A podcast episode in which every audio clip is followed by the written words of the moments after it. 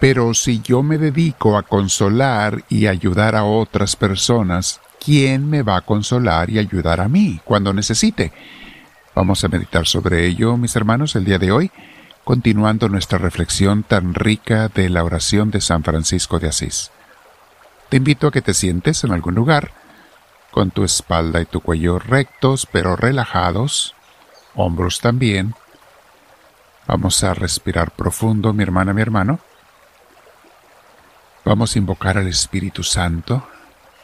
Conforme respiras profundo, hazlo con mucha paz y pídele que te llene le pido a Dios que te dé su salud en este momento. Si tienes alguna enfermedad, algún mal, que quede sana, sano en este momento. Recibe la sanación del Señor. Y abre tu corazón al Espíritu Santo para meditar el día de hoy sobre lo que vamos a meditar en esta oración. Una vez más, respirando profundo, amando y recibiendo a Dios en nuestro corazón y comenzamos la meditación sobre esta petición de, la oración de San Francisco de Asís. Dice así, Oh Maestro, que no busque yo ser consolado, sino consolar. Muy bien, es una petición muy generosa, muy llena de amor, muy totalmente pensando en el prójimo, pensando en las necesidades de la persona ajena, y eso es el espíritu cristiano que Jesús nos enseñó. Eh, entre paréntesis les digo, este domingo no falten a la Santa Misa, es el comienzo de la semana y vamos a comenzarla como Dios manda. Muy bien, porque queremos estar llenos de Dios toda la semana y queremos hacer eso que dice esta oración, que, no busque ser consolado, sino consolar. La naturaleza que Dios hizo, mis hermanos, nos creó egoístas al nacer. E, esto es un instinto natural. El bebé cuando nace, por instinto, busca siempre ser consolado, atendido, alimentado, protegido. Eso es parte del instinto de sobrevivencia, que es muy bueno, porque imagínate si no llorara el bebé, si no pidiera así llorando cuando tiene necesidades, pues los papás no sabrían que tiene frío o hambre o calor o está enfermo y hasta puede morirse el bebé si no se le atiende. Entonces, cuando nacemos somos egoístas y pensamos solamente nosotros, allí es normal, en la breve infancia, en los primeros meses o años. Pero, mis hermanos, cuando crecemos, ya no se supone que sigamos igual. Es cuando si somos educados en el espíritu cristiano, aprendemos a dar, a compartir, a amar, a servir, no a seguir siendo bebés egoístas toda la vida como hay alguna gente. El egoísta sigue toda la vida buscando para sí mismo, nada más. Pidiendo, exigiendo para que se le ame, para y, este, y en vez de amar, por el contrario, busca eh, que se le dé, que se le ame. Eh, no es como el que cristiano que busca dar sin recibir, consolar al desvalido sin esperar paga, levantar al caído y atender al que lo necesita. Algunos hasta damos toda nuestra vida de una manera consagrada para sanar y salvar almas, para unir a personas y familias a Dios y entre sí mismas. Los misioneros consagrados, esos somos mis hermanos.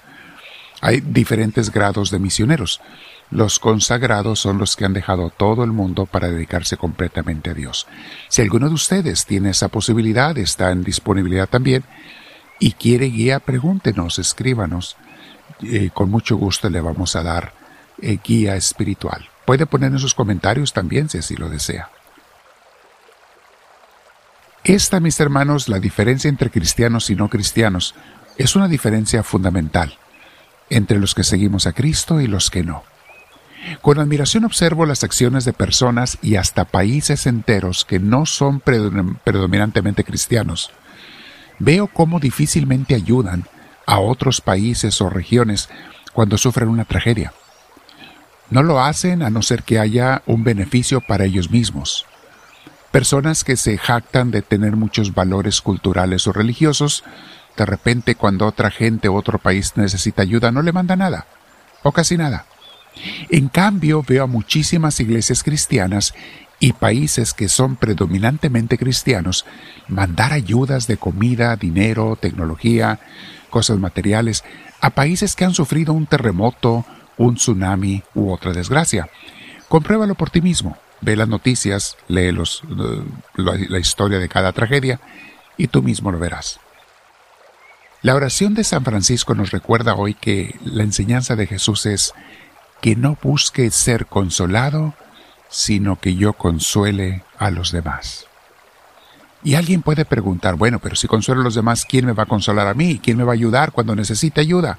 La respuesta es, Dios siempre provee lo que necesiten los que aman como Él nos enseñó. De una manera u otra, recibirás lo que necesitas y más. Mis hermanos, se los digo yo por experiencia propia y por lo que he visto en miles de personas durante mis años de ministerio. Vean lo que Jesús nos enseña. Y voy a cambiar las palabras que sean necesarias para actualizar el mensaje de Cristo al lenguaje moderno, a nuestra semántica, a nuestra manera de expresarnos. Mateo 5:20 dice, Yo les digo a ustedes, que si no superan a la gente del mundo y a los religiosos fanáticos en hacer lo que es santo ante Dios, nunca entrarán en el reino de los cielos. Palabra del Señor. Tenemos que ser diferentes, de acuerdo a Jesús, a la gente del mundo, mis hermanos. Y a los religiosos fanáticos, ¿quiénes son esos? Los que creen eh, que son los únicos que se van a salvar y condenan a todo el mundo en general a todos los que no sean de ellos, dicen se van a condenar. Eso es un religioso fanático, entre otras cosas. Luego Jesús nos dice, bueno, Jesús nos está diciendo que no seamos como esas personas. Es el amor a todo mundo. En Mateo 5, capítulo 5, versículo 42 y siguientes, todo esto es parte de su sermón de la montaña, dice Jesús, a cualquiera que te pida algo, si lo tienes y puedes, dáselo. Y no le vuelvas la espalda al que te pida prestado. También han oído que se dijo, ama a tu prójimo pero odia a tu enemigo. Yo les digo a diferencia, amen a sus enemigos y oren por quienes los persiguen. Así ustedes serán hijos de su Padre que está en el cielo, porque Él hace que su sol salga sobre malos y buenos, y manda la lluvia sobre santos y pecadores. Porque si ustedes aman solamente a quienes los aman, ¿qué premio recibirán? Hasta los prestamistas usureros y los vendedores se portan así. Y si ustedes saludan solamente a sus amigos y familiares, ¿qué hacen de extraordinario? Hasta los ateos se portan así.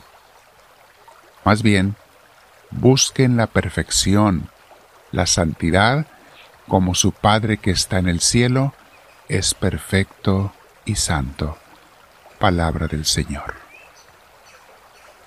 Estas citas bíblicas, mis hermanos, requieren mucho tiempo para meditarlas. Podemos pasarnos horas meditando sobre cada versículo. Riquísimo, pero tienes que ser diferente. Tenemos que hacer lo que dice la oración de San Francisco. Señor, que no busque yo ser consolado, sino consolar. Más adelante va a decir la frase que sigue, que meditaremos en la siguiente reflexión, es continuación de esta, para que eh, las unan, no pierdan porque van unidas esta y la que sigue de la oración de San Francisco. No se pierden la próxima, pero únanla con esta que estamos escuchando hoy. Dios nos manda a dar sin esperar recibir, a ser diferente al mundo.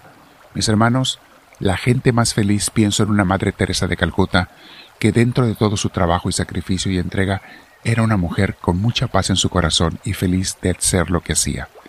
Tenía un sentido muy claro en su vida, de ayudar a los demás, porque para eso nos mandó Dios al mundo, cada quien con sus talentos. Piénsalo, medítalo, piensa cómo te puedo yo ayudar, Jesús, a consolar a los que necesitan consuelo. Tú me consolarás a mí directamente, pero ¿cómo consuelo yo a esos que tú me mandas a consolar? Quédate meditando con el Señor, lee las, con los textos que están abajo, eh, escucha el audio otra vez si necesitas, las citas bíblicas están abajo, Dile al Señor, háblame Señor, que tu siervo te escucha.